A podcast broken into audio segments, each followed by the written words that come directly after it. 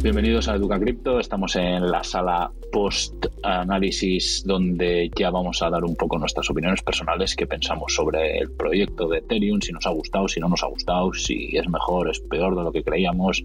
Y este tipo de opiniones, acordaros, son opiniones personales, no son consejos financieros, puesto que no somos nadie para dar consejos financieros. Lo único que podemos decirte es que te metas en la web de Ethereum donde pone aprender, que tienes mucho contenido y aprende, que tiene contenido muy bien explicado, que te puede venir bien tanto para Ethereum como para el mundo cripto. Así que nada, empezamos. Bueno, gente, bienvenidos a todos y todas y todes, todo vuestro. qué tío. Bueno. ¿Tú no tienes opinión o qué? Yo, soy. Dala ya y te vas. Yo soy el sin opinión. Me habéis dejado como ella, voy a poner zumo, estoy seco opinión, no, yo te digo una cosa, ¿eh? yo voy, a opinar, voy a opinar. Eh, a mí Ethereum nunca me ha disgustado, me ha jodido mucho el tema de los fees, o sea, es el ecosistema más grande de todos, tal cual. Me ha sorprendido mucho eh, el contenido que tiene en su página web, cómo lo tiene puesto. me sorprende para bien todas estas esquemas que va a hacer, todas estas implementaciones, etcétera. Y yo estoy convencido que Ethereum va a seguir siendo Ethereum. Puede venir Polkadot, Cardano o lo que sea, pero muchas veces en este mundo el que pega primero pega dos veces y Ethereum a la gente, si no hubiera sido por sus fees tan caros, Ethereum hubiese sido amigo de todo el mundo en, el mundo cripto, mm. ¿no? Y por eso te digo, a, mí, no me disgusta Ethereum, la verdad. No, yo, a ver, a mí me ha sorprendido la página web muchísimo, ¿vale? O sea, no, lo he dicho antes, hacía años no entraba en esta página web. De hecho, no, no recordaba si existía, si había, o era como Bitcoin, que era un poco más fantasma y tal. No, pero me, ha, sorprendido para bien, ¿vale? Me parece que, lo han hecho muy sencillo, no, se han puesto en complicaciones, eh, técnicamente lo justo para que alguien eh, pueda entender que es un proyecto tecnológico, pero todo muy fácil, como, como decía antes Garzot, para, para, el usuario final prácticamente. Aquí no se hace apela a los desarrolladores como en otros proyectos, ni a que somos los mejores, ni nada. Ellos lo tienen asumido y punto. Em, me ha sorprendido el que, el que hayan cumplido con la expectativa de que para marzo pudieran tener la test funcionando, el merch en la test. Me ha sorprendido cuando lo he visto eh, ayer, que, lo, salió la noticia y tal, lo vi. Me ha sorprendido para bien, que además que han sido capaces de resolver al menos un par de problemas complicados. Tenían un, problema complicado con un protocolo que se llama Ghost, que ellos mismos estaban implementando y que no les salía y que tenían diferentes problemas de, de vulnerabilidades complejas, por lo que vi que eran complejos, y han sido capaces de resolverlo en 15-20 días y parece ser que de forma óptima, porque tienen varias revisiones por pares, como lo que decimos otras veces de otras cadenas, pues eh, lo han tenido en esta ocasión. Eh, también aprenden, claro, aprende todo el mundo y, todo el mundo eh, mejora, obviamente. Em, toda la política del, Proof of Stake yo creo que mm, van a corriente, me parece muy inteligente. Eh, me ha sorprendido la cantidad de gente que se está apuntando al tema de los nodos. Hay que decir, para ser justos, que leía por ahí, lo que pasa que tú no sabes, yo no sé bien si es verdad, si es mentira, no he podido corroborarlo. Lo que son 300.000, sí, está ahí en, la, no se nos miente, pero sí había leído por ahí que de esos 300.000, al menos el 60% o más pertenecen a los, gordos, ¿no? Eh, Binance, eh, Coinbase, etcétera, etcétera, etcétera, ¿vale? algunos algunos eh, incluso, ¿cómo se llama esto? Ya lo diré, em, fondos de inversión y cosas de estas, porque parece ser que eh, en, el momento que en el momento en que esté la 2.0, digamos, se salta en una prohibición que hay en algunos países, entre otros Estados Unidos, para tener una, una ETF fácilmente. Con lo cual vamos a ver en Ethereum varias ETF seguro funcionando rápidamente.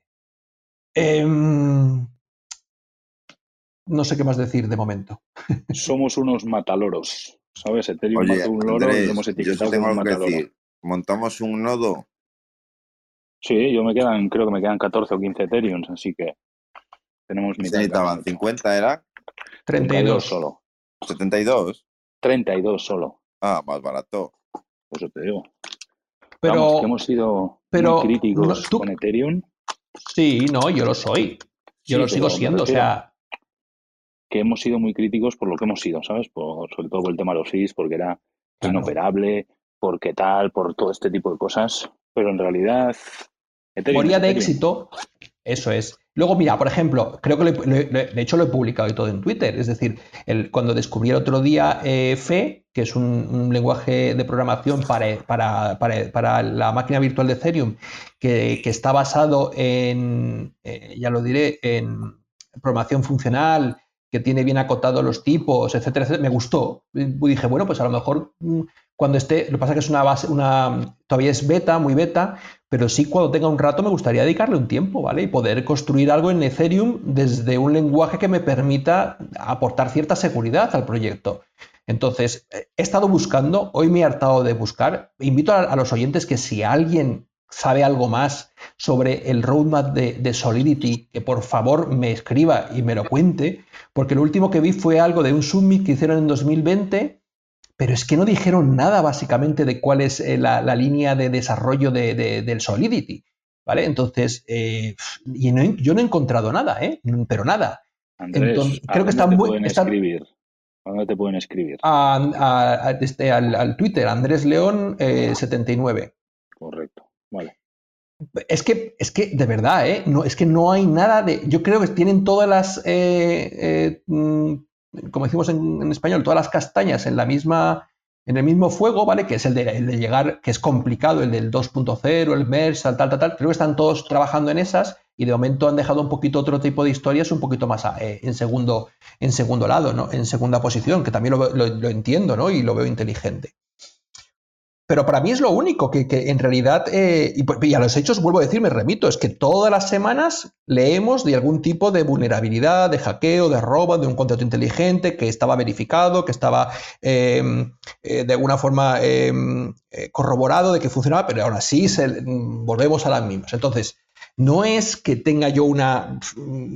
eh, un- algo en contra, sino simplemente es que, es que llevamos, Claro. eh, a ellos mismos les pasó en su momento al inicio con la suda, o sea, que siempre llevamos muchos años con esta historia de que no es seguro del todo.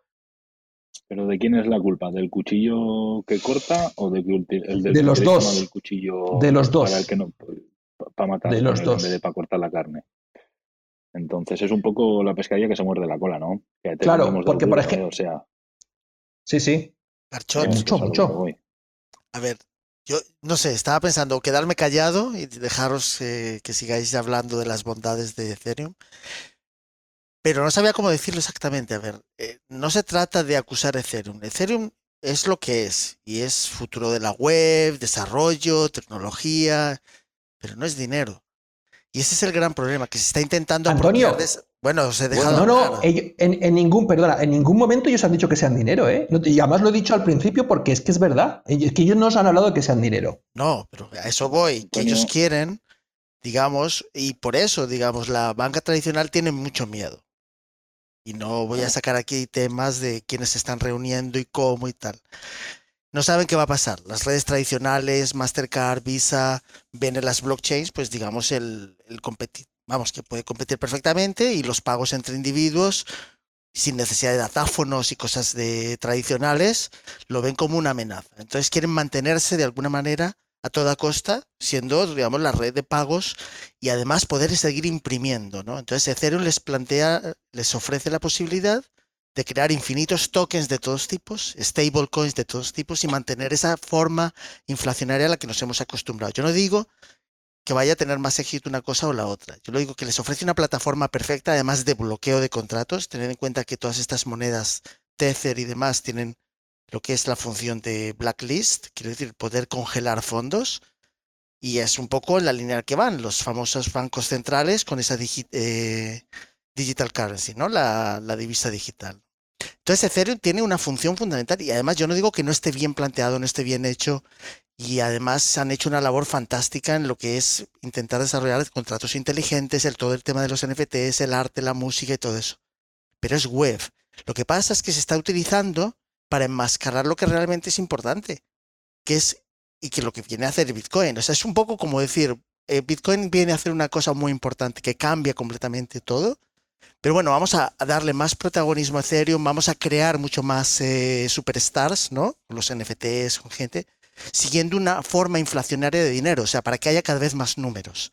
Yo entiendo lo que decía Garchot de la volatilidad, ¿no? Que es muy duro eso de no saber cuántos satoshis pagas por algo, pero es que no tiene por qué ser así. Quiero decir, sigues así o seguimos así porque seguimos buscando el referente. Y yo sé que va a costar mucho, ¿eh? A lo mejor, y con lo que decís aquí, además me deprime mucho más. Creo cada vez que habláis, prolongo dos, cinco o diez años más la posibilidad de que la gente vea. No, en serio. lo- no, no, porque lo entiendo, no, pero está muy bien. O sea, quiero decir, además aquí lo bueno que tenemos es que podemos ofrecer diferentes puntos de vista. O sea, Claro. yo no acuso ni a mí E- Ethereum me parece que es interesantísimo para muchísimas cosas, tokenizaciones y demás, pero en el mundo de pues temas juegos, entretenimiento, música, NFTs, el futuro de la web, web 3, todas estas cosas que dice la gente. Pero no es el Pero- dinero y no va a cambiar las cosas, va a mantener el mundo igual de injusto. Tú no Y el ves otro día- Ethereum. Luego te hago la pregunta, perdón, Antonio. que- No, no, quiero decir, y el otro día me equivoqué de país, siempre me equivoco entre Tanzania, Zimbabue y Mozambique. El país al que me refería el otro día era Zimbabue, ¿no? Con, con la inflación que le pasó también a, Hungar- a Hungría y todo esto. O sea, Bitcoin viene a transformar el hecho de que tengamos que pagarnos y que podamos imprimir el dinero nosotros. Ethereum viene a hacer otra cosa distinta, que no es el dinero, como ha dicho Andrés, no es el dinero, pero como le está dando la plataforma perfecta para las stablecoins, pues seguimos manteniendo esa dinámica de imprimir, imprimir, imprimir de manera infinita y no hemos hecho nada, no hemos resuelto absolutamente nada. O sea, seguimos ofreciendo nuestro trabajo, la gente está ofreciendo trabajo, sus servicios, a la gente que imprime el dinero, que en este caso es Estados Unidos. Los que imprimen el dinero y compran todos los recursos a nivel mundial, compran todo el talento, compran todo el tal, tienen las redes de pago y deciden quién puede pagar, a quién puede pagarle, desde dónde puede Pues, pagar y cómo puede pagar, ¿no? Pero vamos, ¿Sabes lo que- que he hecho de menos, Antonio? Todo esto que dices. Que Bitcoin tenga un ecosistema creado como el que tiene Ethereum. Para que realmente sea el dinero de verdad, que yo con mis Bitcoins pueda, eh, sin salir del ecosistema Bitcoin, pueda pedir un préstamo colateralizado, pueda poner mis satoshis directamente a que me generen más, pueda comprar un NFT en Bitcoin, pueda hacer diferentes operaciones de reales, de transacción real, que es lo que viene a ser el dinero, ¿no? Que ahora mismo tenemos que irnos a otras plataformas, como es el caso de Ethereum, que tenemos que ir con nuestras estables a sacar un staking de 10% anual para intentar comprar los máximos satoshis que podamos a final de año, ¿sabes? Entonces estamos bien jodidos porque yo veo que Bitcoin no nos ofrece esas herramientas que nos está ofreciendo, en este caso Ethereum, para poder ser un ecosistema global donde realmente sea un mundo de dinero digital en el que todo esté basado en Bitcoins, ¿sabes? Que sería la hostia. Pero Garcho, no se necesita. Esas herramientas las necesitas porque vives en un mundo inflacionario basado en la deuda, la emisión de deuda y en la banca fraccionaria, que lo que hace es que hace a la gente cada vez más pobre o por lo menos mantenerla indefinidamente atada a trabajos y además cosas tal.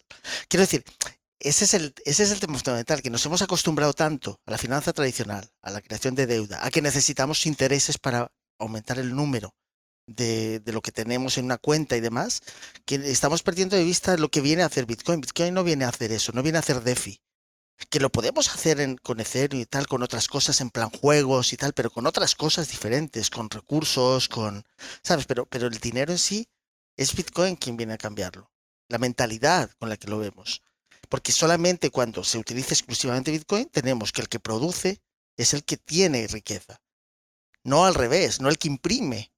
¿Sabes? Quiero decir, cuando Estados Unidos imprime dólares y compra recursos con esos dólares impresos, pues está engañando a todo el mundo. Lo que pasa es que como es muy difícil verlo, porque está, digamos, somos billones de personas en el planeta, la gente no lo tiene tan claro y está muy ocupada en su día a día, ¿no? Pero vamos, que, que, yo no acuso a Ethereum. Ethereum es, una, es interesantísimo como desarrollo de la web.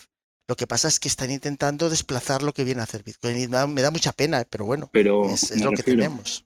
¿Tú quién crees que tiene la culpa de esto? Vamos a llamarle culpa por llamarlo de alguna manera, ¿no?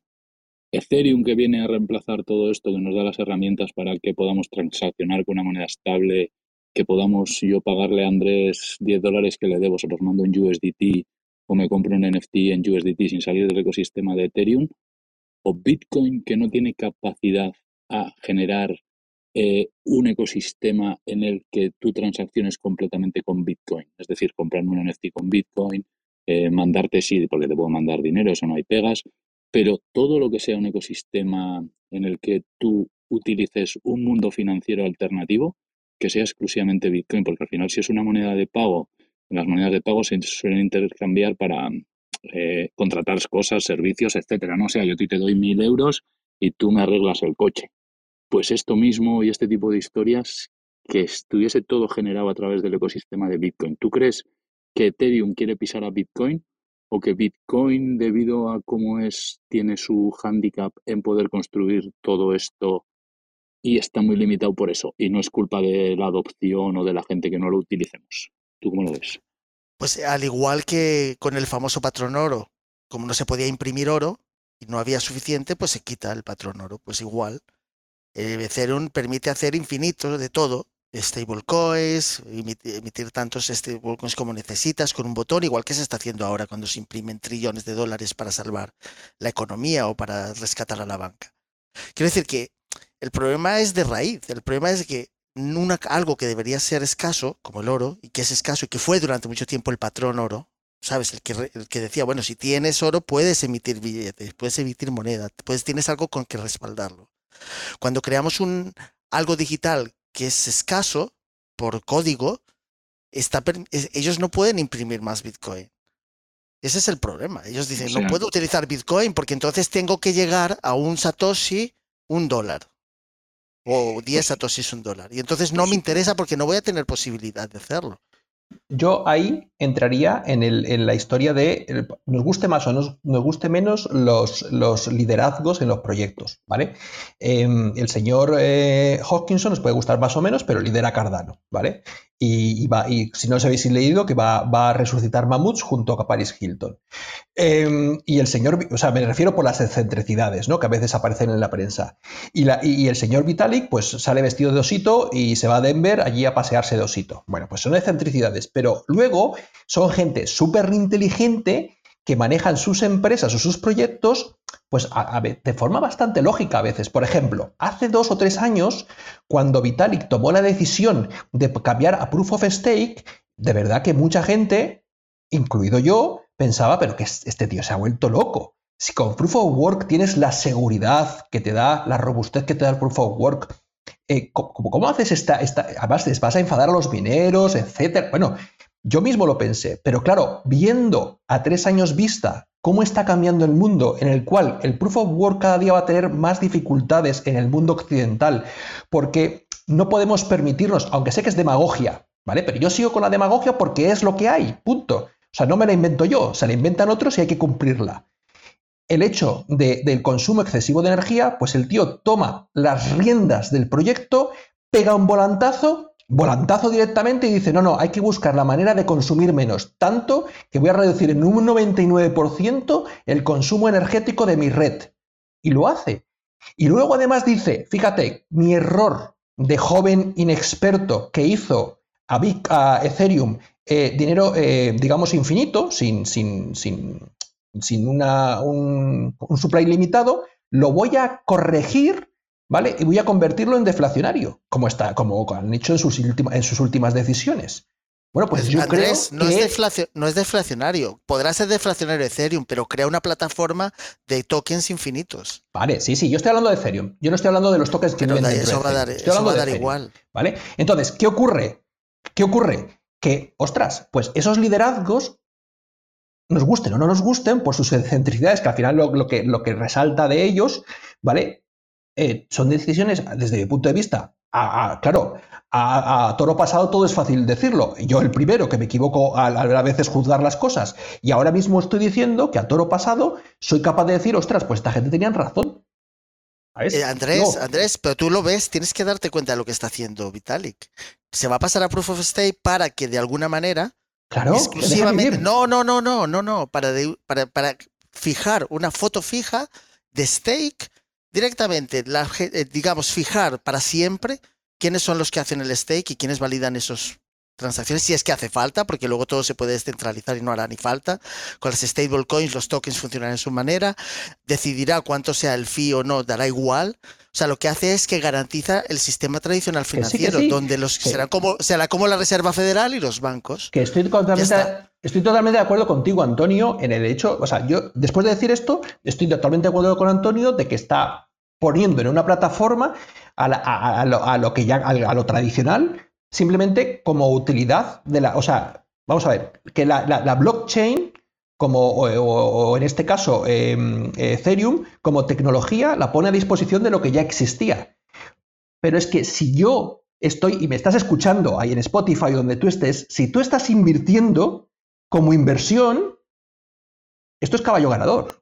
Y esto no es consejo de inversión, ¿vale? Si tú estás aquí escuchándome por política, escucha a Antonio, ¿vale? Escucha a Antonio, porque es verdad que esto no viene a, hacer, no viene a cambiar el mundo. Esto no va a cambiar ningún mundo. Es más, lo va a convertir, lo va a hacer más complicado para que, los que menos tienen.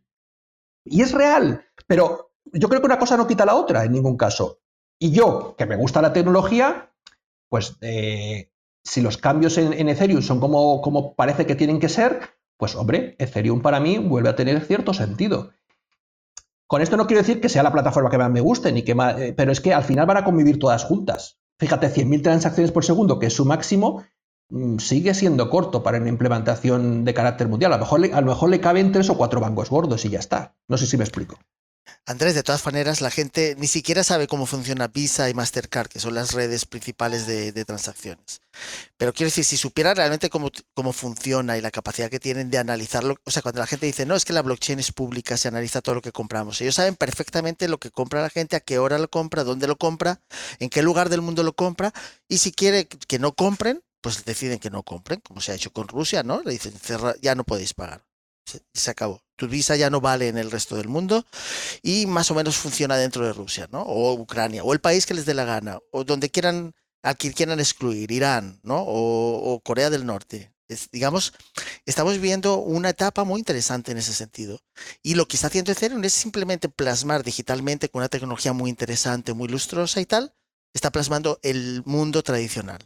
Que es verdad, como dices tú, ¿es caballo ganador? Pues sí, harán por, probablemente unos 100.000 o, 10, o un millón o 10 millones más de ricos, los, los digamos, los harán, los harán partícipes de esa riqueza, pero la gente seguirá hundida en la miseria durante, durante siglos si seguimos así. Y es una pena porque tenemos, porque teníamos la oportunidad de que cuando tú trabajas, cuando tú creas, cuando tú produces, cuando tú das un servicio, tienes una porción de esa tarta.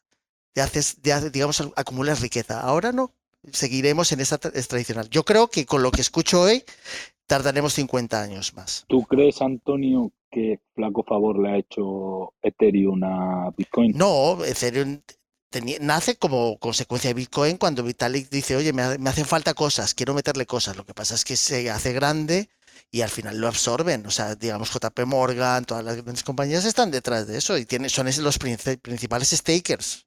Eso lo sabe Andrés sí, sí, sí, sí, es así, es así. Y, ellos saben que van a controlar la economía mundial y los NFTs y la música y la creación y el no sé qué y las DEFIs y todo eso y están, están frotándose las manos porque dicen, bueno, ya está, hemos resuelto el, tema y que Bitcoin poco a poco no tenga sentido con la, con la narrativa del proof of work.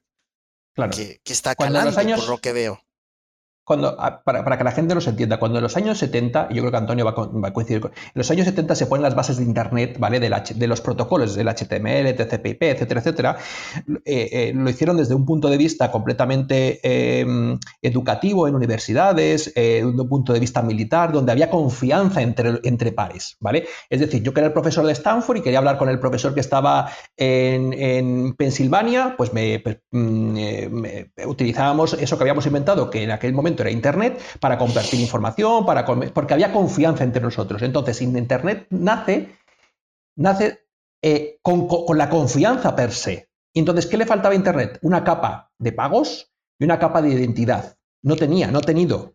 Y es en lo que estamos construyendo ahora. La identidad todavía quedará un, rato en, resolverle la historia esta, pero la capa de pagos es lo que estamos intentando resolver ahora. Y los gordos que se metieron en su momento en Internet y que lo han copado todo, ahora quieren meterse en esa capa de pagos para que corra por Internet. Y como dice Antonio, Ethereum es perfecta. Pero bueno, Ethereum y otras que hemos analizado aquí, Algorand, por ejemplo, para el tema de la documentación. A ver, cada una al final yo creo que se van a ir especializando, pero Ethereum es perfecta para dar soporte, como dice bien Antonio, a todos estos mega gallifantes, ¿vale? Que, lo que intentan es em, buscar la mejor tecnología para seguir haciendo el mismo negocio que han hecho siempre. Y como he dicho antes, y tiene razón Antonio, esto va a producir que haya más ricos, digo, eh, que haya em, más pobres y la riqueza se concentre. Pero de todas maneras tienes razón que a corto plazo es caballo ganador. A corto plazo, ¿eh? Bitcoin seguirá haciendo sus, sus bloques cada 10 minutos de media, estará ahí hasta que la gente se dé cuenta.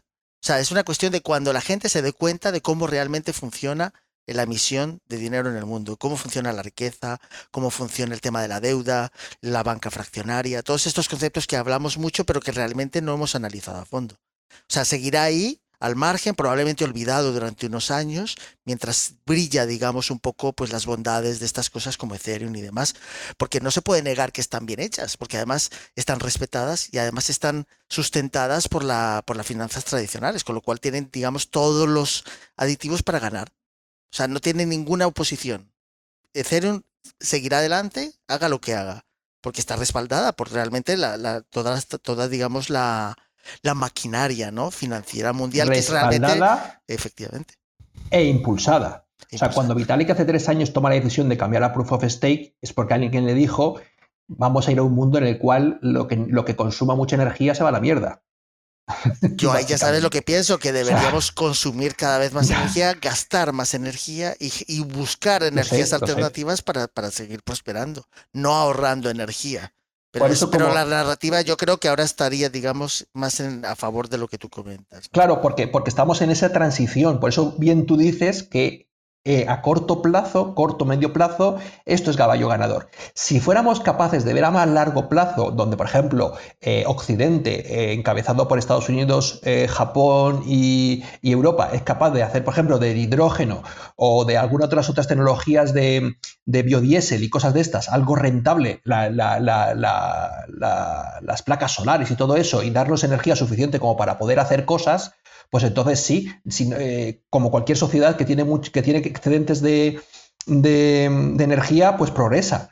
Pero ahora mismo no estamos en esas, al revés, estamos cortando los lazos con quien nos proveía energía, con lo cual estamos en un periodo de carencia energética y cualquier cosa que nos sobre y que nos moleste, si encima es eh, energéticamente insostenible, va a ser la puntilla para cargárnosla o intentar ponerle las piedras al máximo en, ese- en su camino. Bueno, Ethereum ya veis que no deja indiferentes a nadie, ¿no? ¿Sabes? Aquí haciendo de las suyas, así que a ver qué le parece Ethereum, a Leo si sigue por ahí, a Karen, a. Yo ya sabéis que no soy muy partidario de Ethereum desde el año 2016. A mí estas Ethereum. cosas de vulnerabilidades no atendidas, hardforks raros y todas estas cosas, le tengo mucho paquete y los gases también, los fees y demás. Yo al final creo que no- fue que pudo ser el rey que no reinó. Porque Bueno. si, si, si Ethereum hubiese arreglado los gases hace tiempo, todo el proceso que lleva desde 2010, 2010 y, Andrés, 2017, 2018, cuando anunció la primera vez que lo arreglaba, Dieci- acuerdas? 18, 18. Pues, es decir, Finales, yo diría, sí. hoy no, hoy no Tres años, tendría- cuatro años. Por eso, hoy no tendríamos quizás la mitad de los Layer One. Claro, no, no. Ah, no, está claro, sí, pero sí. Vamos, o sea, hoy Entonces, hablaba, aquí la duda es si llega tarde a la, a la película. hoy hablaba, hoy hablaba Pero viendo, pero viendo a Solana, a Tezos, Claro. ah, es Es que ya- eh, Escúchame, yo confiaba mucho en BNB Chain, lo que era la antigua red BSC, pero claro, es el con tantos scam y demás, pues se ha quedado ahí. Pero claro, pero es que si tú coges al final, lo, lo hablamos el otro día, si tú coges los top 100, el top 100 de, que, de criptomonedas, eh, aunque no le gusta Antonio por precio, yo creo que hay 40 Layer One. A ojo, hablo números a ojo, ¿eh? Pero echaría cuentas, yo creo que no salen 40 Layer Ones tranquilamente. pero eh, porque es el negocio, es el negocio del siglo de este, de este, Pero porque- de esta, Pero Claro, ¿por qué es pero porque el que pudo tener el monopolio, o, par- o prácticamente el monopolio, no lo supo aprovechar. no, Claro, hoy es que hoy hablábamos de este tema, justo hablaba en privado de este tema y decíamos a- al hilo de el tweet de Radix, ¿sabes? Al hilo de esto hablaba en privado con una persona y porque cómo puede ser que Radix eh, la idea se fundase en 2013 y hasta 2021 no ha visto la luz, claro. Y yo le decía también a una persona, decía, ¿tú crees que Ethereum en 2014 cuando salió estaba preparado para estar operando en 2021 o salió de manera muy precipitada porque valía todo, era el primero y salió.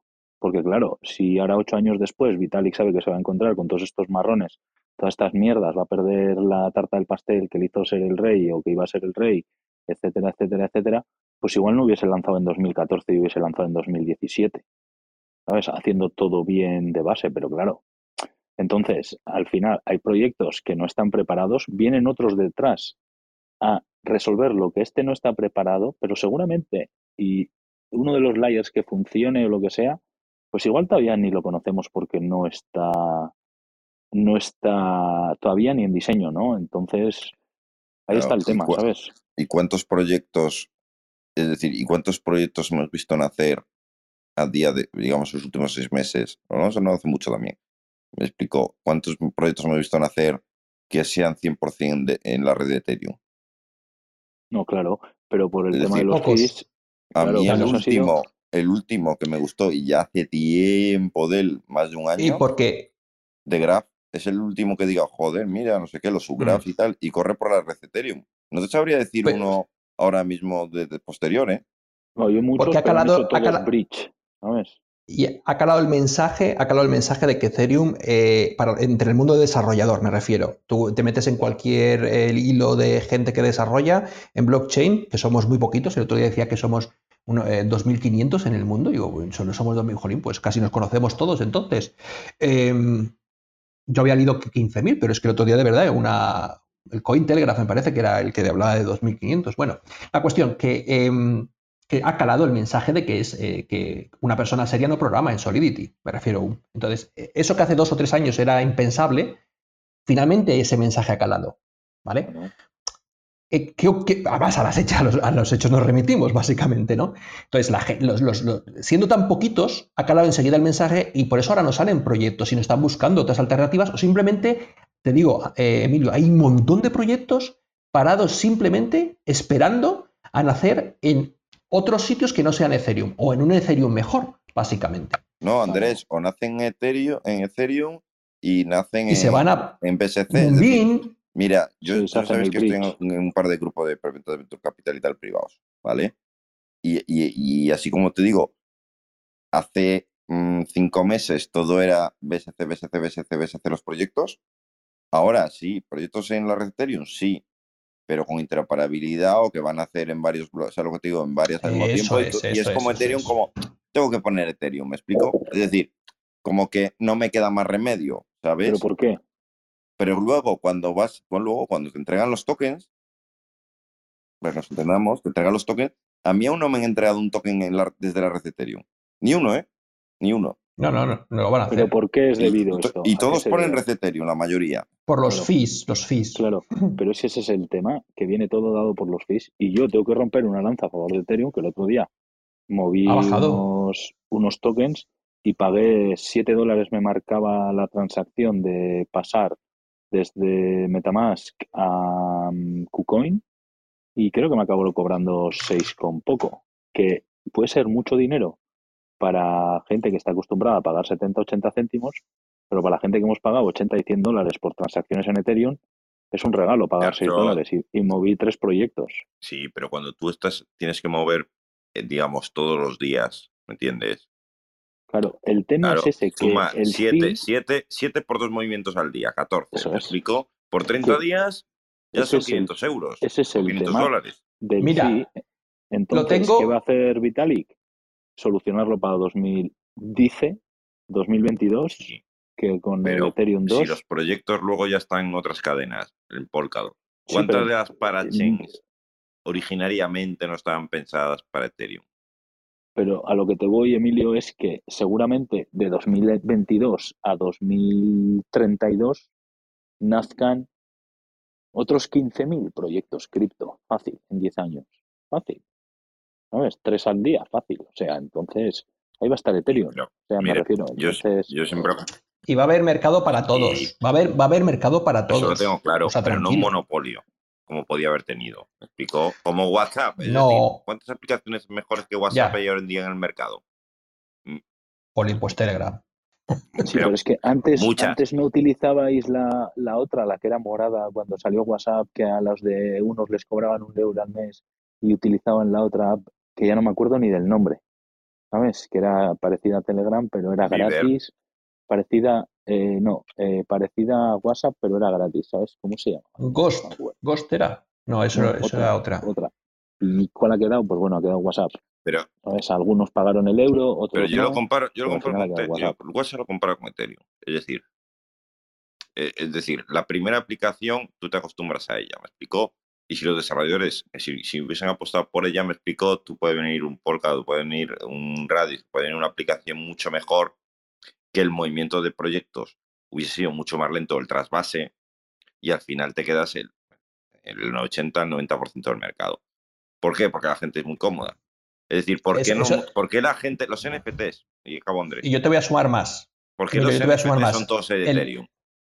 La mayoría, porque el mercado del arte comodidad. acostumbrado a que la red es Ethereum y dile Claro. tú a un criptoartista que en Matic, o bueno, Matic no que son layer 2 de Ethereum, pero dile un artista, un criptoartista que en, eh, que en Solana, dile a un criptoartista que en otro, sabe que es otro layer 1. ¿Por qué? Porque el mercado está en Ethereum. Claro, claro. Y además te voy a- te- que os decía yo. Diver, ya la encontré. Te voy a, te voy a decir una cosa, el 95%, eso es un porcentaje mío, ¿vale? Pero estoy inventando ahora mismo, de, de los nuevos desarrolladores blockchain que aparecen, to- eh, todos son de Ethereum, todos, todos, todos, todos, todos, todos. Si te das cuenta, todas las academias, todo el mundo, todas las universidades, todo el que ense- enseña blockchain o Web3, te enseña Solidity, no te enseña otras cosas. Entonces, es normal, o sea, va a ser normal que, que todas las cadenas que implementen, eh, pues fíjate, como Polkadot Moonbeam o como ahora eh, Cardano con el, Mil- Mil- no les- nunca les sé decir bien, Milky Media o Molky Media, ¿vale? Que también es como Moonbeam, pero para Cardano, Con pues, eh, tenga- sí, que lo que hagan es que eh, tengan una máquina virtual de Ethereum para que la gente que programa en Solidity pueda programar también para, para, para ellos. Entonces, eh, ya te digo yo que, que todavía tenemos una corriente eh, pro Ethereum, pro Solidity, muy, muy, muy fuerte, muy fuerte y va a ser, te- va a ser difícil. ¿Qué posibilidades, ¿Qué posibilidades ves tú de un fork, por ejemplo, cuando se quiera hacer, digamos, lo de el stake? Digamos que algunos Yo lo- quieran mantener la, la red tradicional de Proof of Work. Pues mira, hoy mismo, esta mañana, cuando, me, cuando repasé un poco por encima, siempre cuando mm, quiero saber algo de Ethereum, voy al minero Sudaka, que es un youtuber, ¿vale? Que, que es, es minero de, de todo, y de Bitcoin, y, eh, y digo, y de Ethereum, por supuesto. Y entonces él lo dejaba caer, que ya en la comunidad de mineros va a haber un fork, seguramente, porque claro, es que les quitas el trabajo. ¿Qué van a hacer con las máquinas? Él recomendaba empezar a minar en otras monedas, él hablaba acerca de que con el, el, el triple halving este, pues entonces eh, el, el hash rate iba a caer y entonces que otras monedas lo iban a recuperar, bueno, una serie de historias, ¿vale? Pero básicamente decía que, que, claro, tienen equipos, miles de euros en equipos, que algo tendrán que hacer con ellos y, y que es muy probable que, que o se salga beneficiada alguna otra moneda tipo perrito, ¿vale? Hmm. Porque se vayan todos y al final si miles de personas se van a minar ese tipo de monedas, digamos, crean FOMO también, o que creen su fork, que yo creo que puede ser muy factible que creen un fork y creen su propio, aunque valga poco, pero bueno, algo que al- mejor que eso, nada, ¿no?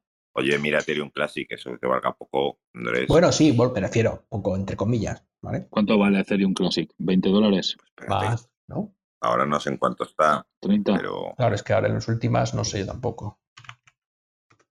Pues estaba en 500 pavos o 400. Exacto, estaba en 200, 300, sí, sí. Sí, pero cuando Ethereum estaba en 4.000. Claro, claro, eso es, eso es. Es que con la caída no lo he visto esto. está en 27 dólares. ¿Ves qué ojo tengo yo Joder. para las caídas? Me he comido muchas. Madre mía, ¿Ves? vaya caída se ha metido, ¿no? Tengo Y ha llegado a estar caídas. en, que lo estoy mirando ahora, Mm. y ha llegado a estar en 176. Estamos mirando. ETC, ¿Eh? ETC, ¿no? Sí. Sí. Su all time low cuando fueron 0,4. Lo mismo que Ethereum. Y Otan High 150. Cuando hicieron dicho. el fork, el fork empezó en 0,4. Sí, al precio que salió Ethereum me parece 0,4.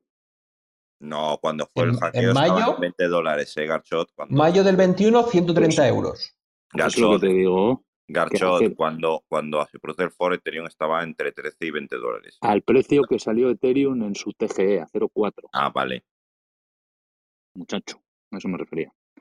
Pero yo lo que sí que veo que no le va a gustar a Antonio, le va a joder otros 50 años, ¿sabes? Me va a martirizar con esto toda la vida, ¿sabes? Pero yo lo que sí que veo, sinceramente, es que en un mundo egoísta en el que vivimos y en un mundo cripto loco en el que estamos, Lo hemos dicho muchas veces aquí. Ethereum puede ser como el pozo de petróleo donde tú vas sacando petróleo y lo vas intercambiando ese petróleo por lo que quieres, por tus Bitcoin, eh, para acumular más riqueza, para tener tus bitcoins almacenados gracias a las aplicaciones descentralizadas de las finanzas descentralizadas que te ofrece una plataforma como Ethereum otros tipos de Layer 1 o Layer 0 para los maxis de Polkadot. Entonces, yo sí que veo que este ecosistema se puede aprovechar de esta manera, ¿no? Para sacar un poquito petróleo del pozo con todas las diferentes posibilidades que ofrecen estos ecosistemas y ir almacenando más bitcoins para que se lo gasten los nietos de mis nietos. Sí, sí, yo, Lo, yo lo veo yo lo veo compatible con Bitcoin, me refiero que otros 50 años tú. No, de hecho la historia de la humanidad, digamos que ahora lo que pasa es que tenemos nuestras miras son cortas, obviamente por nuestra expectativa de vida, ¿no? En general, pero pero cuántas eh, diferentes monedas han existido, ¿no? Los ducados, los doblones españoles, digamos que hay cosas que han pasado a la historia, que ya no se utilizan, ¿no? O sea que, que nadie puede ir por ahí y compraba. A lo mejor por su valor en oro podría más o menos algunas valer, pero algunas que tenían su valor como medio de transacción no la tienen porque a lo mejor ni siquiera el material con el que estaban hechas pues vale, ¿no? Pero lo que quiero decir es que ya veremos lo que pasa, pero centrándonos en el tema de Ethereum puede haber varios escenarios, ¿no? Puede haber un fork, puede haber una revitalización de Ethereum Classic, eh, puede caer Ethereum directamente, caída de interés, podría pasar. O sea, quiere decir que a lo mejor no funcionara como Proof of Stake igual que con Proof of Work. O sea, digamos, hay una serie de, de cosas que tienen que pasar en estos meses que van a ser muy interesantes para el mundo cripto. Sí, sí. O sea, eso está clarísimo. Todavía, todavía, todavía la pueden cagar, ¿eh? todavía la pueden cagar parda, ¿eh? que no sea la primera vez que las gentes de Ethereum cometen errores de, vamos, del copón. Pero yo, yo no lo veo tan cercano y tan fácil que salten a Proof of Stake. Yo no sé por qué habláis de que ya va a ser inmediato cuando... No, no, porque, porque ya, sí, sí, sí, sí, Antonio, porque es que ya está funcionando la, test. Ya claro, la Bacon ya está corriendo y la test de Ethereum, ¿vale? Ya, ya digamos, como es que decía antes, que se había acoplado o no sé qué rollo, ¿no? Que ya, ya está corriendo. No, se había acoplado ya el platillo, en el dibujo se ve. eso es, eso es. Entonces, que, que, ya es, y los problemas que se habían encontrado al principio, hace 15 días, los han resuelto, han podido finalizar el acoplamiento de las dos redes en test y, y, y, han tenido muy pocos problemas, casi ninguno. Si es que ha sido un éxito total. Eso dicen, ¿eh? Yo entiendo que sí, porque hay mucha gente entre medias eh, y entonces es que los, están, ilusionados y yo los, les estoy viendo aproximarse a eh, eso a final de año y tener el merch completo. ¿eh? Bueno, ahora en junio lo vamos a ver. Si ahora en junio hacen esto del triple halving, ¿vale? Eso ya va a ser una patada a los mineros brutal, brutal. Y va, y va a pegar un pelotazo Ethereum hacia arriba porque, claro, si de repente lo que se hace es que no se crea ninguno nuevo, sino que se destruyen, pues ya no te quiero contar. Al final terminará sorprendiéndonos todo y pasará todo lo contrario de lo contrario de lo contrario de lo que Bueno, ojalá no, no sé, no sé. Ethereum, moneda de pago a nivel global, los bitcoiners tirándose de los pelos, ¿sabes? Todo no, no. Papelera, Yo eso, estoy imaginando el escenario dantesco. No, eso lo descarto porque ellos ya mismo no se presentan ni como ese ordenador global que se presentaban, ¿te acuerdas? Hace unos años esa computadora global y tal, ni se presentan como eh, el, dinero de pago. De hecho, ellos mismos dicen que no lo son, que para eso están las stablecoin. Como si hubieran dicho que para eso están las CDBCs, ¿sabes? Que ellos, eso no va con ellos.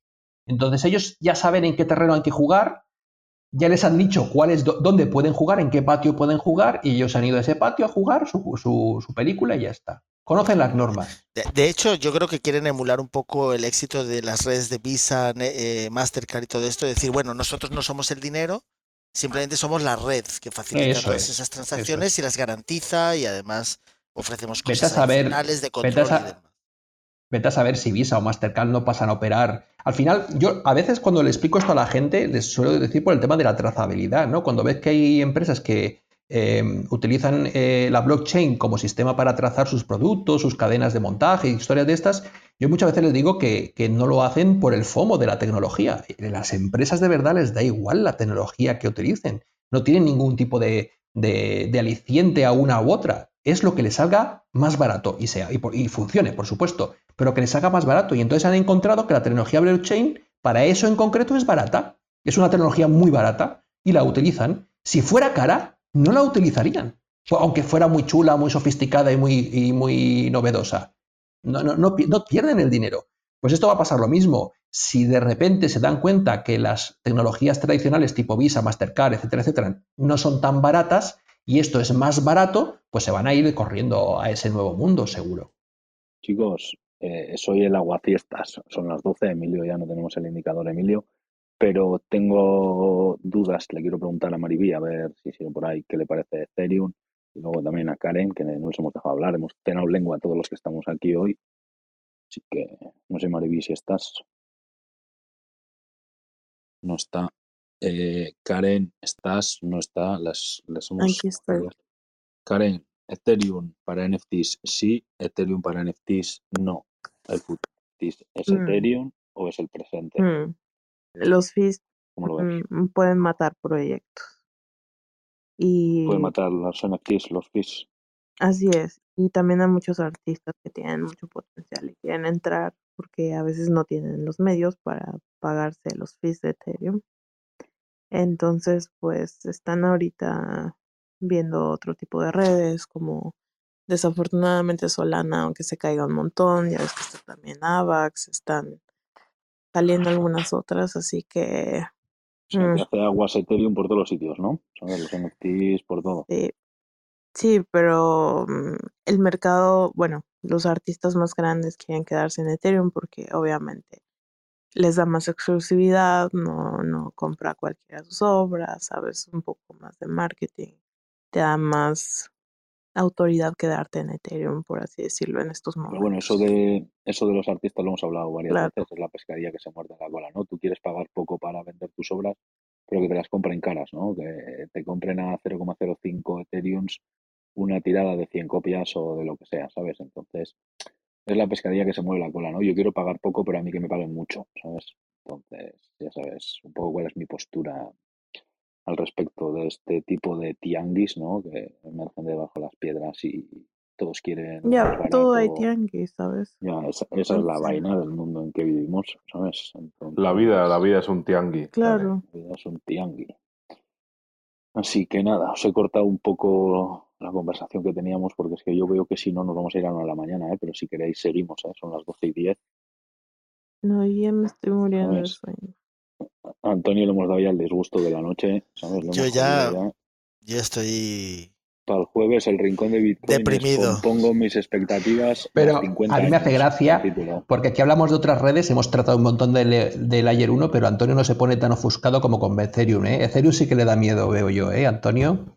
Eso, es, eso puede ser porque es un Bitcoin killer, Antonio, Eh, no es miedo, es sencillo. No, paquete. porque es efectivamente la falta de conocimiento por parte de la gente, que no se, no indaga sobre las cosas, porque es mucho más fácil unirse, ¿no? Y, y decir, bueno, pues ya está, es ve- vencer, ¿no? Darte por vencido y decir, bueno, pues como la gente no mira, como la gente no estudia, como la gente no le importa, como la gente sigue tal, pues por eso, porque a lo mejor esa fuerza es mucho, tiene mucha más inercia y mucho más poder, como dice Andrés, ¿no? Y como decís vosotros, que a lo mejor, pues al día a día todavía sigue imponiendo, ¿no? Al día a día la gente sigue repostando con sus euros o sus dólares o con sus tarjetas de crédito tradicionales y no se plantea que pueda haber un cambio. Para que haya un cambio, pues tienen que pasar muchas cosas, ¿no? Y, y esto lo, eso- lo retrasa, lo retrasa. Por eso yo, Antonio, yo, yo creo en la gente particular, yo creo en ti. Yo creo en María Eugenia, que, alimenta a los niños y les da mochilas y tal, y los educa, ¿sabes? En, en- en Argentina. Yo creo en esa gente. Eh, María Eugenia, pongo por ejemplo María Eugenia porque la hemos tenido aquí recientemente, no hace eso porque Cardano sea una gran red, lo hace porque ella lo haría en Ethereum, en Cardano, en Radix y en el Susum Corda si fuera necesario. Porque va en las personas, no va en la tecnología. Entonces, aunque a mí me parece muy bien lo que a veces tú, y es verdad que la tecnología puede propiciar ciertas cosas que, otra, que de otra forma no serían posibles, pero es cierto que, que yo estoy convencido que cambiar el mundo se puede intentar en la medida de lo posible, eh, sin matar a nadie me refiero, se puede hacer eh, desde Ethereum o desde cualquier red. Cualquier tecnología es válida para poder hacer eso.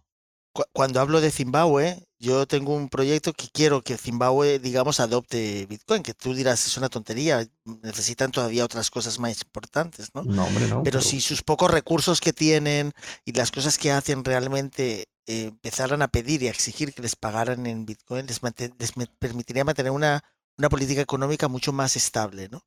Pero claro, eh, no, no se pueden, esos países están muy controlados, ¿sabes? Digamos, eh, ellos siguen viviendo en unas condiciones inhumanas, donde obviamente no van a tener un dispositivo de pago. Estamos viendo a ver si hay dispositivos que no necesitan conectarse a la red para a través de Lightning Network y demás, pero al final, al fin y al cabo, si se consiguen esos países donde realmente la inflación es bestial, donde la, pobreza es eh, en el grado sumo que te puedas imaginar, ¿sabes? Si se consigue que ahí se adopte, el efecto dominó va a ser mucho más grande porque realmente eh, los pequeños países van a empezar a decir, oye, mis recursos no los voy a vender por dólares impresos o por, ¿sabes? Pero no lo sé, tardaremos, se tardará mucho, ¿eh? Pues que fíjate con el FOMO que teníamos con El Salvador, que era el primero, quién venía después, Brasil, venía tal, venía no sé qué, joder, han pasado ya unos cuantos meses y aquí no ha venido nadie. ¿eh? Pero es cuestión de tiempo. y tal, pero, esto es cuestión de tiempo. O sea, hay cosas que hasta que ocurren necesitan muchos años. ¿eh? Estamos hablando de solamente 14 años desde que empezó a rodar, ¿sabes? Eh, 14, 13 años desde que empezó a rodar la blockchain de Bitcoin, ¿no? Y hoy te hemos, te hemos jodido otros 50 años así de macho, ¿sabes? Hoy la sala ha sido un disgusto, pero bueno, no era nuestra intención, Antonio. Ya sabes que te respetamos la hostia. No, no, no, pero quiero decir que, que, que, esto es la culpa de Vitalik, ¿eh?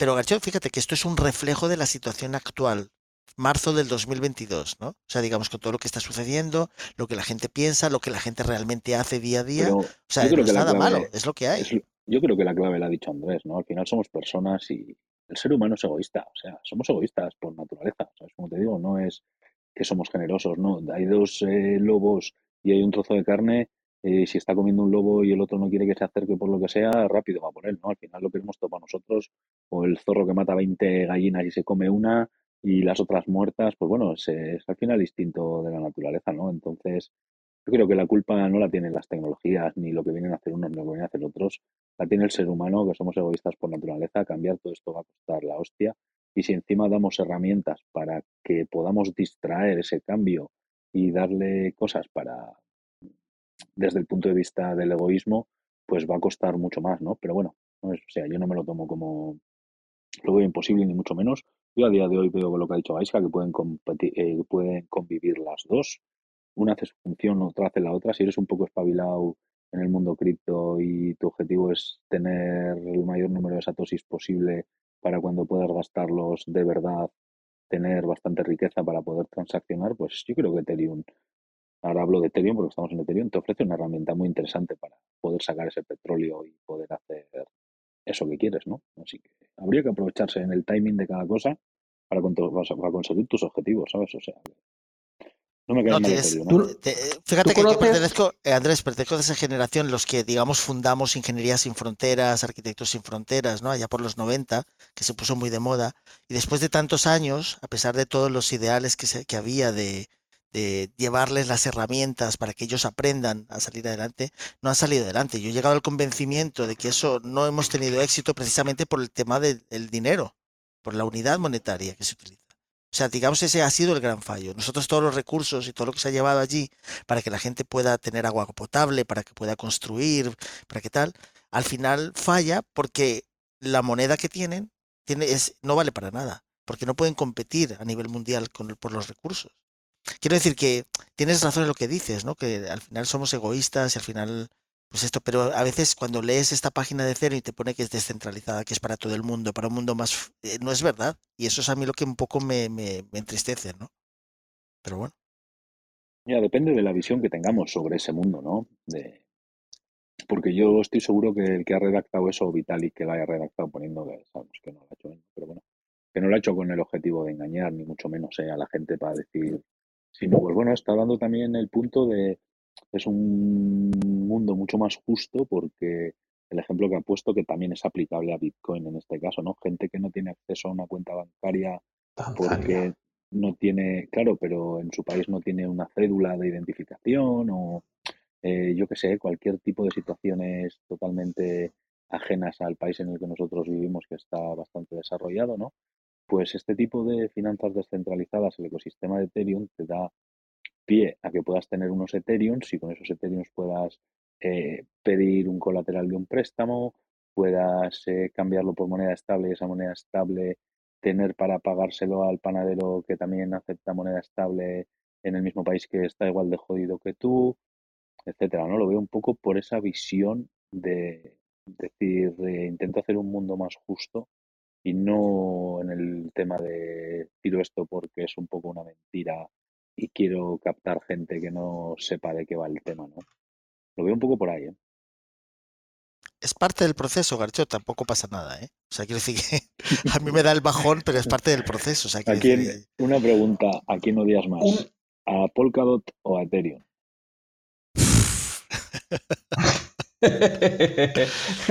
Se le nota que a Ethereum, de largo.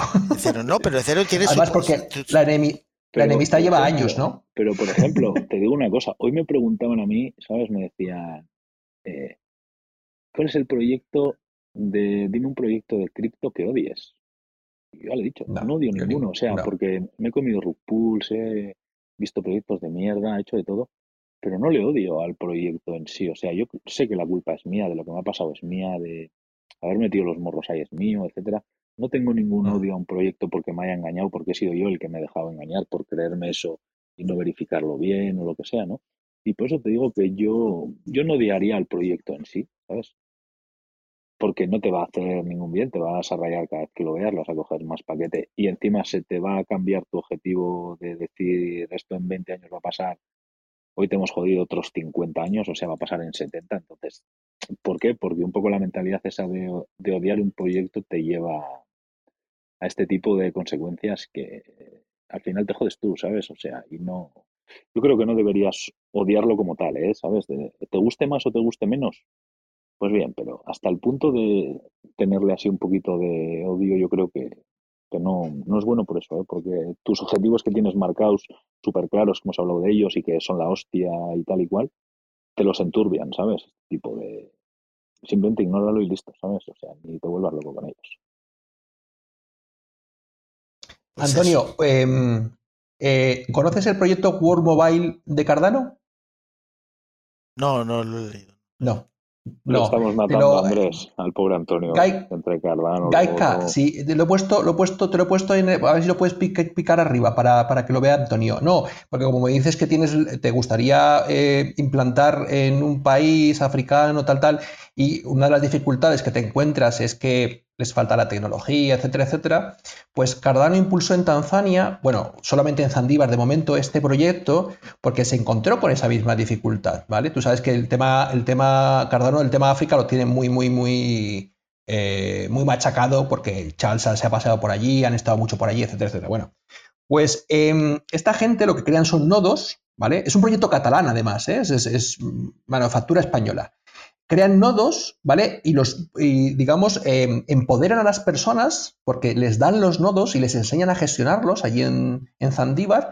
Y además son nodos que luego van con unas antenas o no sé cómo, porque además, por eso es eh, mobile, porque eh, los nodos, digamos, repiten también eh, señal de telefonía móvil y tienen unos globos de estos como aerostáticos que los suben, ¿vale? De forma, parece que bastante, bastante eficiente a, nivel em, de, de costos, ¿vale? Bueno, y, les proveen, gracias a Talapris, proveen de identidad a las personas para que puedan tener un teléfono, una identidad y por tanto una cuenta corriente eh, para poder eh, transaccionar, eh, en este caso, HADAS, con bancos allí en Zandíbar que ya están aceptando como moneda legal las HADAS. Es un proyecto, pero que si te fijas en él, yo creo que te puede sacar muchas ideas si quieres hacer algo en otro país africano, porque al final muchas cosas se repiten. Sí, lo estoy mirando, lo estoy mirando. Sí, sí lo, no, lo, no lo recordaba, había visto algo parecido. Digamos, sabes que también con el, la Car y todo eso está intentando hacer con la Lightning Network para que no haga falta estar conectado constantemente, hacer transacciones offline y tal. Pero vamos que sí. No, pero vamos, que, que oye, que la sala de hoy, pues eso, es, es Ethereum, que siempre pues saca lo mejor y lo peor, ¿no? Ethereum es eso, pues como Bitcoin, que causa crispación, depende, ¿sabes? O sea, pero interesante son oye, son los grandes de este mundo cripto, o sea, es como un Barça y un Madrid, ¿no? ¿Sabes? Unos van con el Barça, otros van con el Madrid. Pues esto es lo mismo, ¿no? ¿Sabes? O sea, causa, causa, causa estas cosillas Ethereum. Así que nada, oye, muy interesante el proyecto de hoy. Yo la verdad que me ha gustado mucho cómo tienen explicada la web para Dummies y tal igual, ¿sabes? Me ha parecido... Sí, sí, no, no, la web, la web yo también no la conocía y me ha parecido una web de, de meterse ahí y, y horas. Porque está eso muy bien, muy bien explicado, muchas cosas y muy bien, como ha dicho Andrés. Como muy bien sintetizado. Y eso encima, si lo tienen bien hecho en todos los idiomas, eso es un curro, ¿eh? Sí, sí, sí, por eso te digo. Nos ha llevado mucho curro. Entonces, pues bueno, oye, hay que, al Papa lo que es del Papa, nosotros Sí, sí. le hemos dado duro a Ethereum cuando le hemos tenido que dar, con sus gas fees, con sus todos y tal. Y, pero bueno, Ethereum ha hecho cosas importantes en este mundo cripto, ¿sabes? Nos pueden gustar más o menos.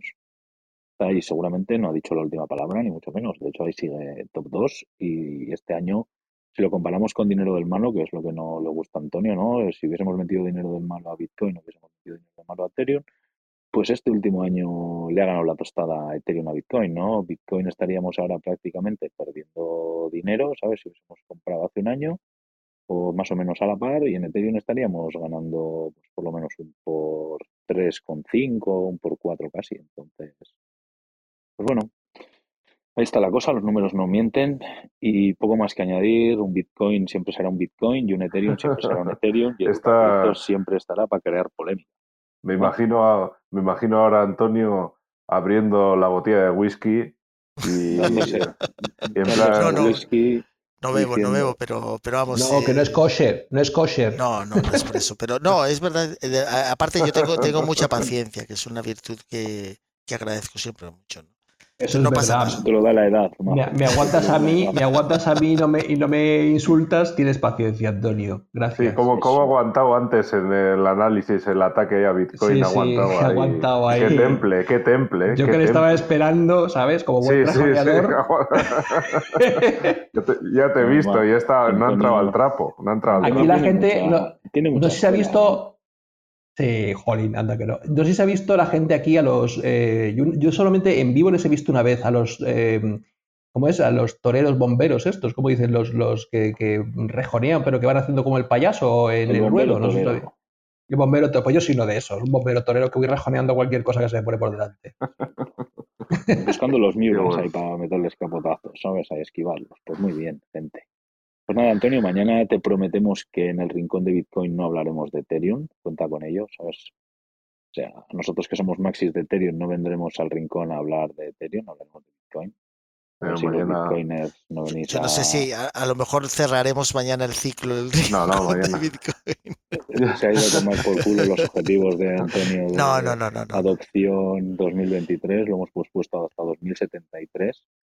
Y nada, bueno, ya sabéis que la gente que igual lo estáis escuchando ahora por primera vez, vamos a se me hace un poco troleando y eso que, que todo bien, ¿eh? Sabes que es lo típico de este tipo de salas, de los post-análisis y tal, así que muy interesante, diferentes opiniones. Y poco más, yo poco más añadiría, ¿sabes? Un Sobre día el cualquiera en el mundo cripto, ¿no? Exacto. Y encima mañana, mañana Radix, desaparece Bitcoin de, de- de la estela. Mañana, ah, hostia, que mañana hay Radix, está flipando. Cierto, Antonio, tan No, no pasa nada, no pasa nada. Mañana vamos a hacer eh, para los. Pero es, es culpa de antis. Antonio. Eso, Ya, se que, mete el lío. Nos ese mete, me meten unos líos que. Que a mí me parece No, en todo bien, no he que a mí me hecho- parece todo bien. No he hecho nada, solo he puesto un tuit y se ha armado la marimorena. Eso sí que han salido todos los, los eh, maxis de otros Layer Ones allí. Pero una cosa es poner un tweet y la otra cosa es responder a la gente que son los ignorantes. Es que, es que son cosas diferentes. Pero es que, ¿qué les voy a decir? Tienes no valor, a ¿eh? volver- no me voy a volver loco, Andrés, que no estoy para volverme loco y explicarle a cada uno el tema. Investiga. Sabes que yo no soy tu papá para decirte, eh, léete este libro, por favor, hijo, ¿sabes? Que no, que no No, estamos a demas- esas. demasiado, demasiado correctos hemos O sea, andado. que no estamos a esas. Y pues como dice Antonio, que tiene mucha paciencia, Antonio, a mí la edad me ha dado paciencia, ¿sabes? Eso hace otras épocas pues hubiese sido otra cosa y no merece la pena entrar ahí porque cada uno tenemos nuestra vida, nuestros datos y con contestarles a uno y al otro y poner luego un par de tweets, pues ya está, o sea, si es despertar el gusanillo de averígualo, o sea, ¿sabes? Eh, eh, vételo, un tío, ¿cómo pones este tweet y no das una guía de cómo invertir? Digo, pero tío, estamos buenos, ¿quieres una guía de cómo invertir? De unas pautas, una guía de unas pautas. Digo, sí, ¿quieres una guía de unas pautas? Ahí te va. Le he puesto el enlace al podcast, le digo, aquí tienes 100 horas de pautas. ¿Te crees que se habrá escuchado los primeros 10 minutos de algún podcast? Claro, tío. Eso está es muy que- bueno, eso ha sido bueno. es eso ha que sido no bueno. podemos andar así, tío, ¿sabes? O sea, que no podemos andar así. Que a nosotros nos cuesta nuestro tiempo, ¿sabes? O sea, No, pero el tuit, ha sido, el tuit ha sido en plan, eh, sí, tú está muy bien que digas este, que pongas estas, este tuit con estas estas cosas, pero no aportas nada, ¿sabes? Como... Pero no das unas pautas, digo, o no das una guía, digo, pero ¿qué guía te voy a dar a ti? ¿Sabes? O el otro, es que si yo, por muchas carreras que tenga, no sé construir un puente, pero me parece muy bien, no sabes construir un puente, pues no te metas a construir puentes, no me jodas, no sabes invertir en cripto, por muchas carreras que tengas, o te hayas leído no sé qué, pues que no inviertas en cripto, ¿sabes? O sea, no vayas de valiente, que no sabes construir puentes y construyes un puente, y te pegas una hostia como un piano con el puente. ¿Sabes? O sea, si no sabes, no sabes, no te metas. Si no sabes, no sabes en cripto, no te metas. O aprende, ¿sabes? Si te quieres meter. Lo mismo que tienes que aprender si quieres construir un puente. Entonces, pues bueno, ha estado divertido, ha sido un día divertido y ha salido, ha salido la sala de mañana, que es un poco verla con posibilidad atómica. Ya les he dicho a la gente, no os preocupéis, que no van a explotar ordenadores, ni teléfonos móviles, ni os tenéis que poner casco ni nada, ¿sabes? O sea, es simplemente una tecnología de Radix Así que, tal, decían, pues te está patrocinado. no es de Radix la tecnología, la tecnología está ahí, ¿eh? Sí, pero bueno, que, la usa, que... la usa, la, tiene Radix implementada, vaya. Que no es, no es de Radix en sí, pero vamos, que Radix le saca, le saca chispas. Ha estado divertido, ¿sabes? El día ha sido muy intenso y venimos a Clubhouse y encima más intenso todavía, disgusto para Antonio y toda la hostia, yo ya no duermo bien. Carcho, tranquilo que terminamos esta sala en el bloque 727.664 de Bitcoin. No esperaba menos que teníamos que saber. Tiene el nodo delante ahí, el nodo delante. Porque si no, ¿sabes? ¿Cuándo vamos a montar un nodo aquí para Karen en directo? También lo tenéis que organizar, ¿sabes? Yo quedo esperando, ¿eh? Pero, Lleva Karen pero... esperando más de un mes. ¿eh? Karen va a montar uno de Ethereum ahora, ¿verdad, Karen? Que no. Traigo los ojos láser. Antonio, lo que propuso Andrés ayer era muy, es muy interesante, lo de un banco en casa con una... Y, y, lo, y lo he estado mirando, lo he estado mirando, pero es que me he puesto a revisar cada una de las dependencias, porque claro, es que el otro día hablábamos del compilador, pero ¿y las dependencias, Antonio? Claro, es que, es que si te tienes que fiar, tienes que revisar cada una de las dependencias o confías en las dependencias? Dependencias son que los programas, estos libres, pues utilizan, digamos, otros programitas más pequeños para hacer cosas que, y no tener que reprogramar otra vez lo que hace uno. Imagínate que hay un programita que es capaz de, yo qué sé, sacar un hexadecimal a un binario. Pues eh, no, lo reprogramas, sino que coges esa dependencia, ese programita y lo reutilizas en tu programa mm, maestro, vamos a decirlo así, ¿no? Pero claro, es que si tengo 60 dependencias, Antonio, ¿cómo reviso cada una de ellas? ¿Cómo me fío de ellos? ¿Tengo que fiarme? Hombre, Andrés, es que está revisado, ¿eh? Quiero decir que te entiendo, Las dependencias, era, lo que, comentábamos. Las dependencias que yo, que están en un repositorio, vete a saber dónde, y que, y que a lo mejor la han modificado justo hoy, yo la hago, eh, me la clono para, para tenerla, utilizarla yo. Venga, hombre, las dependencias tienen mucha, mucha tela marinera que cortar. ¿Te ¿eh? refieres a la Lightning Network o te refieres al Bitcoin? No, no, al, nodo de Bitcoin. Claro. Gente, Gente, una cosita. Eh, eso para otro día, eso para, otro día. una cosita. Antonio, mañana si quieres abrir sala a la mañana, cuenta con ella. ¿eh? No, no, no, no. En el bloque 735.800 aproximadamente, ¿sabes? Puedes abrir sala, no tienes problema. Es que yo creo que a Antonio le gustaría que habláramos no en horas, sino en bloques. En bloques. ¿Sabes? Como va uno cada hora. A comprar el plan. Al bloque 738.000 pues Eso es. Y llevaba cinco transacciones. quedamos? En el quedamos en el bloque no, ah, en plan, mi hijo nació en el bloque. Exacto. Eso es buenísimo. Yo me casé en el bloque. Oye, ¿hay alguna aplicación que tú le pones una fecha y una hora y te dice el bloque? Eh, bueno, hay un reloj de bloques, ¿sabes? Que está bastante extendido ahora, ¿no? O sea, yo le pongo el día de mi cumpleaños y me dice, tú vas a cumplir años en el bloque 750.000. Aproximadamente, Garchota, aproximadamente. Aproximadamente, sí. Se pueden bueno, vale, arriba, bloque arriba, bloque abajo. Pero para decirle a la gente, oye, mi cumpleaños es en el bloque 700 tantos mil aproximadamente. Esa está buena, esa aplicación. No sé si existe, pero está buena. Yo, una pandilla de trolls, se nota que son las 12 de la noche. Se nos va siempre en la cabeza a esas horas, no sé qué pasa. Emilio se ha caído ya directamente de la aplicación. Emilio ya, Emilio ya ni molesta el buen hombre, sabe que a horas no tiene nada que hacer se cae, se cae directamente. Así que nada, mañana ya te digo, si quieres abrir a la mañana me avisas que... Bueno, bueno. Emilio está envejeciendo muy pronto, yo creo. Emilio, si me estás escuchando, estás envejeciendo mal y pronto. No, no te va a escuchar, es el final. No te va a escuchar, no se va a meter dos horas y pico de podcast, así que le puedes decir lo que. Bueno, a doble de velocidad, No a doble de ¿no? velocidad siempre se puede, ¿no, Andrés? Sí, pico. Yo no, escucho no, a no 2X, a algunos, a otros a una X, a Sí, pues uno, a, uno a cinco. Emilio, a, a- a- a Emilio no le escuchas a 2X cuando habla así. No, no, no, No, no, no, no. escuchas a 2X. Y tú, Garzote, Sí, eres que muy complicado de escuchar a 2X también, ¿eh? Eso es bueno. Pues vamos a improvisar para todavía ser más jodido y que tengan que ir a una X sí o sí, ¿no? Pillando los conceptos. Con el Vale. mercado bajista habrán bajado las escuchas, ¿no? De los podcasts, ¿no, Garchot? La gente No. menos. Ah, ¿no? He mirado a Isca hoy. Sí, ¿Cómo, está. cómo vamos? Nada, hemos, lleg- llegado hoy justo a 3.000 reproducciones. Y- Oigan, yo lo compartí el podcast en un grupo de mujeres en cripto. eh. Ah, joder, Oh, por eso era. ¿no? Que ha subido Claro, de mujeres claro. en cripto dos reproducciones, ¿no? Qué bueno. Obvio, solamente bueno, por eso. Qué bueno, Alicia. Yo sabes que el podcast de mujeres, el podcast de Agradeceme. mujeres en, que el podcast de mujeres en cripto ha tenido dos reproducciones más hoy y ya no está Karen. el, el segundo por debajo, sino el tercero por debajo. No te he contado, No, Karen, no. Dante, no, no te he contado, tengo, que- tenía que contarte, el viernes me entrevisto con un grupo, un grupo de mujeres. Anda tú. De ahí voy a Anda tú en tu salsa, vas a estar ahí, ya verás. Totalmente. Ta- Si tú me dejas, eh, la les convenzo para que la próxima sala la hagamos con Sí, ellas. tráetela. Tienen un, tienen un proyecto en Madrid, ¿vale? Para, para comunicar, emprender, etcétera, etcétera, solo mujeres. Y me meten a mí, ya ves.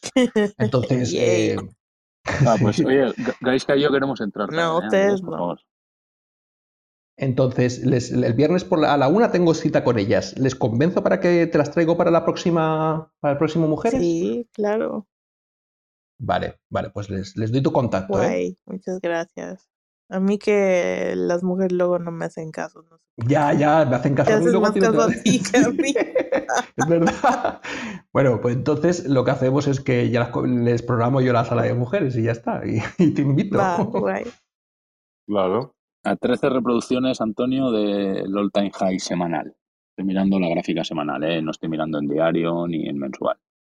Sí. En gráfica Sí, semanal a, a 13 reproducciones del All Time High de la semana. Así que igual lo conseguimos. Quedan pocos, sí. Pero bueno. Sí. Estaba comentando ahí que ha habido periodos, periodos más difíciles, como por ejemplo en agosto del 2017, cuando la guerra del tamaño de los bloques, ¿no? Y el fork de Bitcoin Cash, ¿no? O sea que ha habido momentos Sí. también de bajón eh, a lo largo de la historia de Bitcoin. O sea que este no es el. Yo, yo pensé en esas que desaparecía, ¿eh? Oye, hablando de la historia de Bitcoin, Antonio, acabas de tocar un puntito que tenemos una tarea para ti. En la web, en el apartado nosotros, nos vas a, nos vas a poner la historia de Satoshi. Si es villano, si es, no, si es héroe, es culpable, no, si es culpable o es inocente, su historia y demás. Tienes ahí, te puedes explayar a gusto todo Tu lo que rincón. Lo, tienes tu lo vi, rincón. lo vi, lo vi, lo vi. Es muy interesante, pero que os lo he comentado, es parte del diseño de Bitcoin, el anonimato y la privacidad, para evitar, Pues digamos, ahí- el. Ahí vas a estar tú, ahí, ahí vas a estar tú sentando cátedra, Antonio, que te puedes preparar un buen texto. Eso puede Vas- ser paper, ¿eh? Para Bitcoin. Claro, que vamos a hacer, vamos a ser by Antonio, ¿sabes? Antonio. Ese, ese es el rincón de Bitcoin. Así que, eh, ¿cómo pensamos en ti? eh? Nos tienes comida a la puta cabeza ya con tanto Bitcoin, eh, con el odio que le teníamos. Mientras. Hemos puesto fin- hasta Satoshi en la No, no. Garchot, si al final de todas estas charlas y horas y horas y horas, al final por lo menos dices, bueno, Bitcoin es otra cosa, ya con eso es suficiente, ¿no? No, es que Bitcoin es Bitcoin y evidentemente no es lo mismo que cripto. Cripto es cripto, ¿sabes? Y Bitcoin es Bitcoin. No, pero- totalmente Me has tenido a mí leyendo, Antonio. Antonio, me has tenido a mí leyendo un VIP entero solamente por ti, ¿vale? De Bitcoin.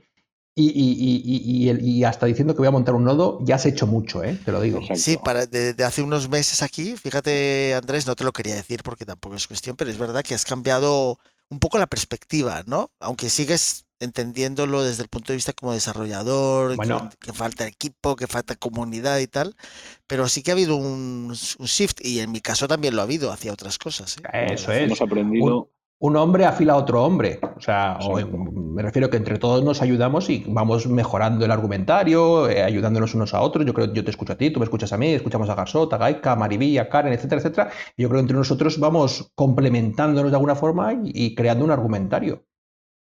Y de hecho la historia de. Bitcoin y la historia de Bitcoin fue eso, realmente desde los 80, mediados de los 80 hasta que realmente sale el paper, ¿no? Del 2008 eh, en octubre, pues todo eso ese periodo es el que hace que salga Bitcoin como salga, ¿no? O sea, es- necesitó muchísimos años de maduración. Así que nada, pues hemos aprendido también a no mezclar Bitcoin con cripto, así que te he reducido 10 años ahora de los 50 que te hemos incrementado. ¿eh? Gracias, Garchot, Tómatelo gracias. como un cumplido, Antonio. ¿Sabes? Que- estoy leyendo, estoy leyendo tu bio, tómatelo como un cumplido, ¿eh? Gracias, gracias. Gente, Dice por ahí que llevamos medio, medio bloque atrasado. Venga. llevamos medio bloque de retraso, no. Sí, llevamos tres bloques y medio de retraso, así que estaremos ya en el 726.000 por lo menos. No, no, que está tardando mucho en confirmarse, está esperando a que cerremos la sala, seguro. Bueno, pues vamos. Cerremos que no se confirma el maldito bloque y va a ir vacío y es el talón de Aquiles de Bitcoin. Eh, Gonzalo, ¿necesitas despedida? Otro que se Gonzalo queda no dormido. está. Aquí caen como moscas todos, ¿eh? te tú, digo, hablando de aquí, vamos. caen todos como moscas, ¿eh? No, pero Gonzalo lo escucha luego, o sea que no, no hay problema. no, no le puedo trolear, ¿no? Gonzalo, qué bueno eres, qué majo eres, gracias por editar los podcasts. Te voy a grabar una, una despedida. Bueno, gente, pues hasta aquí ha llegado el post debate del análisis de Ethereum. Ya veis que no deja indiferente a nadie. Es un poco partido de Real Madrid-Barcelona, Bitcoin, Ethereum. Los maxis opinan una cosa, los shitcoiners opinamos otra. Y hasta aquí hemos llegado hoy, ¿no? Mañana creo que tenemos programa en directo en Clubhouse haciendo un mix con Discord. Y a los que nos escuchéis en formato podcast, pues lo publicaremos después de este podcast de hoy, que es referente a la... eh, joder, no me sale ahora lo del atómico. Andrés, ayúdame. Componibilidad. La no, no me salía. La componibilidad atómica. Y haremos una prueba en directo tanto en Discord visual para que la podáis ver, mezclando con el audio en Clubhouse a ver qué sale. No prometemos nada para que veáis in situ lo fácil que es utilizar esta tecnología. Y nada, poco más. Vamos cerrando, que se tiene que confirmar el bloque de Bitcoin, que si no Antonio nos va a matar, que se le, se le retrasan aquí las horas. Bueno, gente, nos vamos. Chao. Mañana más. Buenas noches. Nada, buenas noches a todos y a todes. Venga. Mari- Mariví se Chao. nos quedó dormida, Gaizka. Maribí, Ya. Gonzalo, Bueno, para la próxima. Es que eso tendría que habilitar algo así para irnos todos y dejarles ahí a los dormidos ahí y que vaya entrando gente Exacto. y habla, tal. uno se despierta, el otro. Pues, Buenos días, tal cual. Oye, La próxima lo vamos a Pues hacer. de- podríamos dejarle la sala a Mariví abierta. El otro día, el otro día a punto de dejársela a mi hermano, pero no se la dejé, ¿sabes? Digo, ah, pues, la tenía que haber dejado. Claro, y se va uniendo gente, ¿sabes? Igual luego llegas y hay conversación, ¿sabes? Si no, No, cierra. porque ¿quién lo abierta. sube? Y si no, pero el tema es si se podría cambiar el título en- antes de irte y pones aquí meditando con Suri, ¿sabes? Y le dejas ahí al Suri dormido toda la noche, la peña entra y flipa, ¿sabes? Así que sería bien Claro. buena. Meditación, ¿sabes? Meditación, ¿eh? Síguele, ¿eh? Bitcoin. Síguele, Gaizka. El día Ah, que qué- te vea va a volar una chancla ahí. Exacto. Seguramente. Seguramente. A mí, me- a mí me ha dicho para ir a hacer yoga a Bali y eso le he dicho que no, ¿sabes? Que meditación. Me mandó por un tubo, gato. Exacto. Pues nada, gente, vámonos, venga, pandilla de Trolex. Venga. Mañana más. Chao, gente.